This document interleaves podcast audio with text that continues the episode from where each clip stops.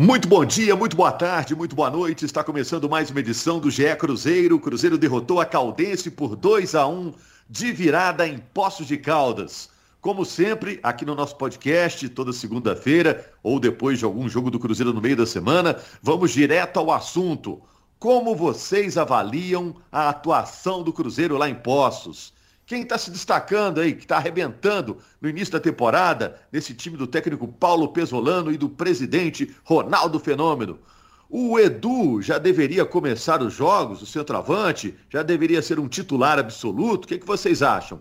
O Giovani foi expulso mais uma vez do Cruzeiro. O que, que vocês diriam para o meio-campo do Cruzeiro? São perguntas para o nosso comentarista, o Henrique Fernandes, o narrador Jaime Júnior, o Gabriel Duarte, nosso setorista do GE. Globo, nossa página na internet, e a Fernanda Remisdorf, que é a voz da torcida, representante da torcida no nosso podcast. Um alô geral, gente, só para saber se está todo mundo aí. Eu sou Rogério Correia, estou aqui distribuindo a bola. Alô, gente. Fala, minha gente. Alô, gente. Não escutei a Fernanda. Eu falei, alô, Rogério. Ela foi abafada. Faltou ligar, faltou ligar o mic. Ô, Fernanda, é, passou um domingão aí está de graça, hein, Fernanda? Foi emocionante o jogo de sábado, né, que a Globo mostrou. Nossa, foi demais, de verdade. Mas quando o Cruzeiro começou a melhorar ali no segundo tempo, eu já senti que aquela virada ia vir, de verdade. E é muito bom quando a gente vê o time melhorando como está acontecendo. Henrique, como é que você avalia a atuação do Cruzeiro?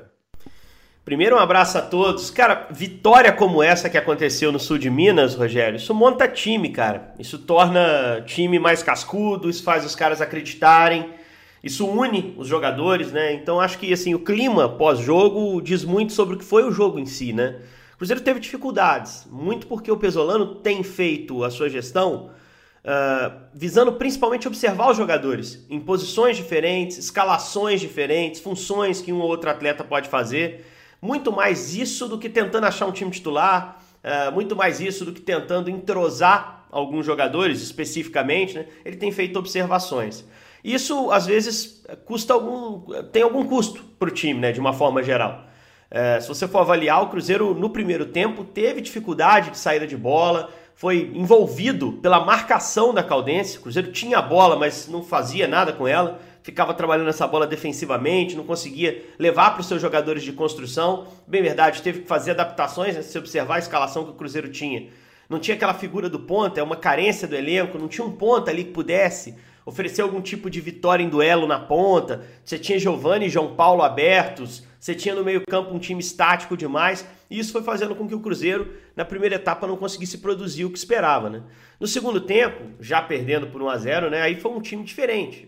Teve muito mais agressividade, conseguiu construir um pouco mais, conseguiu finalizar muito mais contra a meta uh, do Renan Rinaldi, que é o goleiro da Caldense, empatou o jogo até cedo dentro da partida, e aí cresceu para tentar buscar, é, tinha tempo bastante para tentar buscar uma virada, cresceu, começou a criar volume, houve uma mexida muito boa do Pesolano, principalmente na esquerda, né? Quando ele bota o Rafael Santos no time, faz uma dobra, Rafael e Bidu. O Bidu faz muito bem. Daniel entrou bem também, né? O menino Daniel, Sim, Daniel O menino Daniel também entrou bem. Mas essa mexida do Rafael especificamente, ô Rogério, eu acho que ela, ela incorporou o time para os minutos finais, né? E, e o, Cruzeiro, o Cruzeiro conseguiu ali criar jogadas pelo lado esquerdo, pressionar o adversário, e aí que, que passa muito a impressão que a Fernanda teve é, pela melhora do segundo tempo, muito por causa dessa mexida, passava a sensação de que o Cruzeiro lutaria até o fim para virar o jogo. Quase que essa reação é colocada a perder pelo Giovani, porque no momento muito bom do Cruzeiro ele se envolve numa confusão, reage desproporcionalmente a uma, a uma cera lá do jogador da Caldense, é expulso. Sorte que a arbitragem compensou esse tempo perdido na confusão e o Cruzeiro no último lance do jogo com o Edu, que para mim é um centroavante raiz, né? Aquele jogador específico para definição de jogada. Com o Edu, o Cruzeiro consegue a virada. E uma virada, como eu disse, que edifica time, que une grupo, que faz os caras acreditarem mais. O Cruzeiro sai muito fortalecido desse jogo. 2 a 1 é, você pode conquistar de várias formas, Rogério. Você pode fazer 2 a 0 e tomar um gol de honra do adversário no fim. Você pode é, fazer 1 a 0 o adversário empatar muito cedo, conseguir fazer um segundo gol. O Cruzeiro conseguiu um 2 a 1 da melhor maneira possível para sair moralizado do jogo. E eu acho que isso tem que ser comemorado. Mas é um time ainda muito oscilante dentro das partidas, muito pelo planejamento do Pesolano de observar todo mundo. Uh, só que um time que tem pontuado, tem conseguido estar numa boa posição nesse momento dentro do G4, que é exatamente o que a gente espera do Cruzeiro no Campeonato Mineiro. Antes de eu falar com o Jaime Júnior e com o Gabriel, vocês fiquem à vontade também, gente, para participar. Só complementar com a Fernanda. É, você acha, Fernanda, que foi uma vitória mais importante pela atuação ou pelo coração que o time mostrou no jogo? Nossa, boa pergunta. É, assim como o Henrique falou, né, o pessoal não está rodando muito o time. Então a gente é, entende que não vai ser todos os jogos que vai ter um super futebol, principalmente no primeiro tempo, né? Porque ele está testando peças novas ali. Mas foi muito bom para a gente ver que ele soube enxergar quem funcionaria melhor, porque as alterações dele deram muito certo, né? Então ele colocou ali o Rafael Santos, que mudou a partida totalmente.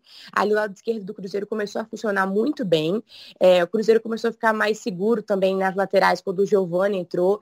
Então, é, deu mais qualidade para o time. E como você falou, teve muito coração ali, raça. O time não desistiu, foi para cima, estava perdendo e buscou o resultado até o final.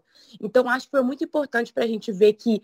É, o Cruzeiro assim, tem um elenco interessante, porque no primeiro tempo eu via muita gente criticando, nossa, vai perder para Caldense, nossa, que absurdo, não sei o quê, é, e começando a criticar, é, sem esperar é, o time realmente é, mostrar tudo que ele tem para mostrar.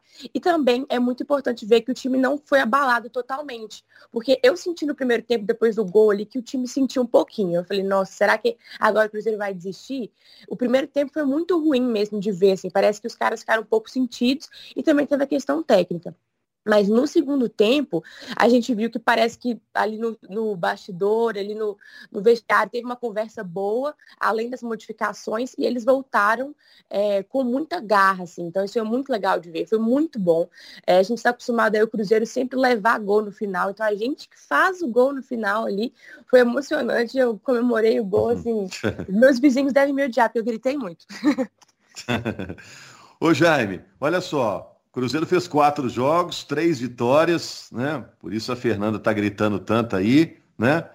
Agora, era importante ganhar pelo que aconteceu no meio da semana, né, Jaime? Se, se tem novo tropeço depois daquela derrota para o América, que foi meio traumática, por tudo que aconteceu no jogo, já ia gerar uma desconfiança nesse novo Cruzeiro, né? Ah, com certeza, com certeza. E a vitória traz outro astral, é importante. E eu queria destacar aqui também é, dos meninos da base, queria falar a respeito deles. É, você elogiou o Daniel, entrou bem no jogo. Queria falar do Giovani, entra bem no jogo também o Giovani. É, o Marco Antônio é que não foi, não foi bem. Marco Antônio tem, tem, tem um problema para mim que eu acho que ele precisa é, concentrar suas atenções nisso, e o Pessolano pode ajudar muito é, no futuro desse garoto que é bom de bola, mas precisa melhorar a intensidade do seu jogo para poder crescer. Acho que o Pessolano é interessante, essa da base, mas no meio de campo a concorrência está grande para o Marco Antônio. Já Acho que o Marco Antônio. Diga. É, não, desculpa, desculpa de interromper, achei que você ia concluir ainda. Mas é, é, você falou algo muito importante, que o Pesolano fala o tempo todo de pegada, intensidade. E escala o Marco Antônio, que tem outra característica, né? Vai ficar meio é. complicado ali, né? É, eu acho que é uma situação natural agora. O Marco Antônio é, é um menino de futuro, tem que ter calma com ele, dar outras oportunidades, mas não é o momento do Marco Antônio ser o titular. Mais para frente, é possível que ele entre novamente no time e aí tenha mais oportunidades e, e, e consiga render melhor. Mas não é o momento do Marco Antônio titular. Né? É, e, e, acho que o Cruzeiro precisa. É, uma, o, o, o Pessolano está fazendo testes, está fazendo análise do time, e eu acho que está muito claro. Eu acho que nesse momento o Pessolano já deve sentar com o Ronaldo e dizer: Ronaldo, vem cá, é, precisa ter a contratação de um extremo. Para a Série B, então, é fundamental, tem que contratar. Se você já puder trazer agora, para a reta final ali do Mineiro, o Cruzeiro classificando ali, semifinais, uma possível decisão, esse extremo ele é importante se ele puder vir, vir um pouquinho antes. Porque ele testou já o Giovani aberto ali pela direita, a gente viu o João Paulo caindo para o lado do campo. O João Paulo já, já, faz a, já fez essa função em outros momentos da sua carreira, mas a gente percebe que ele jogando por dentro, ele rende melhor, principalmente quando está associado ao Vagninho. Essa dupla João Paulo é, ela funcionou muito bem até agora na temporada. Só que o Vagninho foi expulso contra o América e não pode jogar nessa partida. Aliás, o trio, eu diria, né? Rafael Santos, João Paulo e Vagninho. É um trio muito forte ali pelo lado esquerdo. tem que contratar um, um extremo, o Cruzeiro, tem que pensar nisso. E destacar também que o, o Matheus Silva, né, que tinha ido, tinha começado bem no Cruzeiro, esse jogo ele não foi bem. Esse jogo ele não foi bem, já estava amarelado, fez uma falta para tomar outro amarelo. O árbitro segurou a onda dele e aí o Pessolano não foi bobo, né? O Pessolano viu e falou assim: opa, outra que o Matheus fizer a falta, tá, tá ruim o jogo para ele, ele vai ser expulso. Então ele já mudou e botou o, o Eduardo Brock. Então eu queria destacar aqui também isso, elogiar o Pessolano. Sabe, ele fez um teste no time que não funcionou no primeiro tempo e foi inteligente nas mudanças. As muda o papel do Pessolano também foi importante para o Cruzeiro conseguir a vitória. Agora, o Gabriel é nosso setorista no GE. Globo, ou seja, aquele profissional da nossa página na internet que está cuidando do clube a semana toda, de olho, apurando, buscando informações. Antes dos jogos, a gente mostra no GE. Globo, nossa página na internet, aquele campinho, né? Uma previsão de como o time vai ser escalado, o posicionamento. Eu fico imaginando, Gabriel, que ainda está difícil montar o time titular do Cruzeiro, né? Eu, pelo menos, não tenho um esboço assim na cabeça do que será o time titular. Não sei você, que é mais informado que a gente, tá? Tá enfurnado lá, tá sabendo de tudo. Tem um esboço de um time titular depois de quatro jogos? Rogério, um abraço para todo mundo, mas é, eu acho que não. Acho que realmente é o que o Henrique disse. O Pessolano está, nesse momento, é, buscando observar todos os jogadores. Ele quer utilizar o Mineiro para isso, justamente para montar uma, uma base de equipe, ter é, como base também de, de observação para eventuais reforços para a temporada. A gente já sabe que ele quer um jogador meio de lado, até esperava que ele utilizasse o Bruno José de cara contra a Caldense, mas não, não, não o fez. E, então ele está utilizando realmente o Campeonato Mineiro para isso. Nesse jogo especificamente, é, até eu consegui algumas informações que o Maicon jogaria, o Adriano poderia ser titular, então a, a, a aposta deu até certo. Mas no ataque realmente é, é uma incógnita ainda dessa formação do, do Pessolano. Ele quer realmente esses, jogar com esses extremos, né? E o Edu, eu acho que vai ganhando confiança também diante dele, né? A gente tinha falado lá na primeira rodada que o Thiago saía na frente pelas características dele, mas o Edu fez o segundo gol dele, foi decisivo nessa partida contra a Caldense. É, a disputa ainda está tá muito boa lá no ataque, mas ele vai, pelo menos, mostrando aí que veio do Cruzeiro. Bom, o Henrique é comentarista. Comentarista é, é pago para dar opinião. Henrique, escala o time titular do Cruzeiro. Pô, eu já ia fazer isso sem você pedir. Há três é. rodadas. Eu já ia fazer falando, isso. É, comentarista a gente fica aqui coçando, né? Eu tava ouvindo a conversa de vocês e pensando aqui, pô, mas tem um time aí, tem uns caras aí que eu acho que vão, por exemplo, tá em campo dia 23, que é um jogo que eu acho que ele não vai testar, né? Copa do Brasil, primeira rodada contra o Sergipe e, e, um jogo de, de eliminatório, um jogo que vale grana. Então ele vai botar o time eh, que ele considera titular nessa partida. Eu acho que o time tá meio desenhado para esse jogo do dia 23. Claro, eu vejo duas dúvidas meio, meio claras assim no time. E aí vamos, vamos falando. O goleiro é Rafael, na lateral acho que vai o Rômulo, apesar do Giovani ter jogado bem realmente. Uh, acho que a Fernanda até falou, né? O Giovani entrou bem na lateral ali, deu uma estabilizada, foi melhor que o Gabriel Dias nesse último jogo. Uh, mas eu acho que o Rômulo ainda é o titular na cabeça do Pesolano. Uh, se ele tiver o Sidney à disposição, vai ser Maicon com Sidney. Vamos imaginar que todo mundo está à disposição dele, né? E na esquerda há a primeira briga, porque o Bidu veio para jogar, até tem entrado bem no time, acho que não fez um jogo ruim em Poços, mas o Rafael também vem muito bem. Então qualquer um que ele escolher ali, pelas observações que fez, o Rafael ganhou pontos. Então acho que na esquerda tem uma briga. Primeiro homem de meio. Eu acho que foi uma sinalização que ele deu no jogo contra o América, que o William é o cara que ele olha para ser esse primeiro homem num primeiro momento, em jogos que, que possa pegar mais. Mas o Machado andou fazendo a função e andou fazendo bem. O Adriano, em parte do jogo contra a Caldense, também jogou bem ali de primeiro homem quando o time conseguiu fazer a pressão. Só que eu acho que o William ainda é esse cara. O Pedro Castro, para mim, é titular do time. Jogou, inclusive, o tempo todo nessa última partida. O João Paulo por dentro, nessa trinca de meio-campistas. Então, meio-campo, para mim, o William, Pedro Castro e João Paulo. Na ponta esquerda, o Vagninho, não há dúvida disso. Na ponta direita, provavelmente o Giovani. Não sei como vai reagir o Pesolano a essa expulsão, prejudicou o time, né?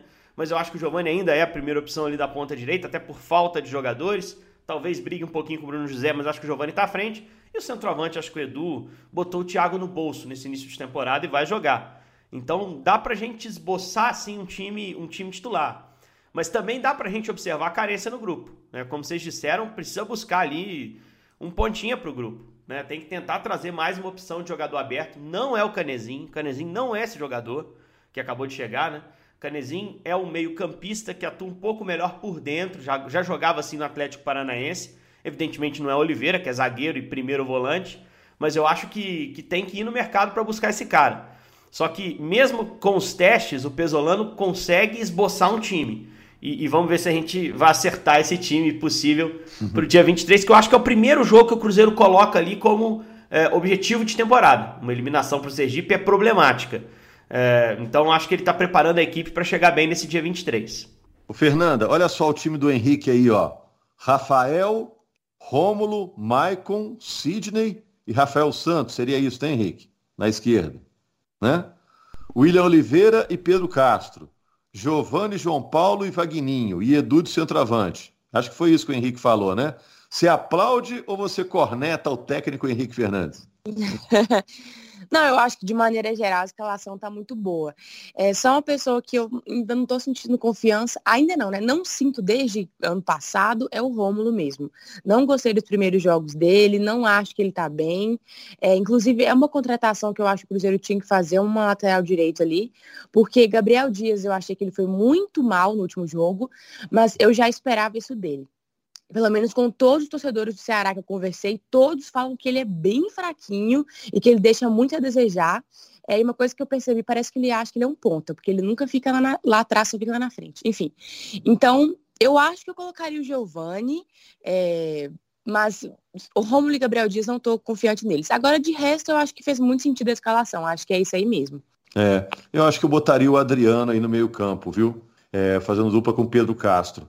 É, Jaime, tem que acertar logo, né? Como disse aí o Henrique, porque dia 23 já tem esse jogo contra o Sergipe, né? Daqui a pouco tem clássico também contra o Atlético, que é um jogo importante na cabeça do torcedor. Cruzeiro também tem que ficar entre os dois melhores para levar vantagem para a etapa seguinte. Embora a gente entenda que o Pesolano tenha que fazer testes, dar oportunidades para todos, como está fazendo, né? Até mostrando que jogadores podem atuar em posições diferentes, como foi aí com com o Bidu no, no fim de semana, né? Daqui a pouco tem jogos em que o Cruzeiro não pode perder na cabeça do torcedor, né, Jaime? É, com certeza. Daqui a pouco tem clássico contra o Atlético, dia 6 de março. Está chegando, está muito perto. Né? Um mês e nós teremos um clássico contra o Atlético, que é sempre aquele jogo especial. Né? Então, serão jogos que vão chamar mais a atenção ainda do torcedor. O da Copa do Brasil, citado pelo Henrique, e o clássico que está vindo por aí. E se o Cruzeiro é, chegar ao clássico como chegou agora, é, se perde, por exemplo, o, o Vagninho de novo, se perde o Giovani, e aí é importante que os dois tenham mais a cabeça no lugar. São dois jogadores importantes, né? Não podem ser expulsos pelos motivos que foram expulsos. Eles precisam ter cuidado, porque são é. dois jogadores fundamentais para o Cruzeiro.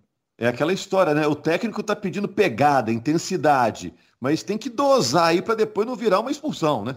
Com certeza. O Wagner fez muita falta. Ele vai fazer muita falta para o Cruzeiro esse ano sempre que estiver fora. Então ele precisa estar tá calmo, tranquilo, Wagner. Até porque a expulsão dos caras não foi ali na pegada, né, Rogério? Não foi tentando desarmar ninguém, não foi participando de uma marcação com intensidade. Foi um lance de indisciplina. Um lance do Vagninho estúpido, né? Um empurra-empurra ali com o Patrick no início do jogo, né? Até acho que houve um certo exagero da arbitragem, dava para compor ali sem o cartão vermelho, mas o próprio Vagninho sabe que errou, tanto que pediu desculpa publicamente, usando rede social. E o caso do Giovani, assim, lógico que o cara vai ficar bravo ali, o Cruzeiro crescendo para tentar virar o jogo, vai ter uma serinha do jogador da, da Caldense, mas não dá para reagir daquela forma na reta final do jogo, né? E depois ele continua é. ainda, né, vociferando ali contra o árbitro. Acho que não faz é, não, não destoa do que o Cruzeiro quer tentar trazer. Também é sinal de que o time está querendo muito, né? O resultado Isso. em cada jogo. E eu, eu tenho percebido. Isso eu ia falar.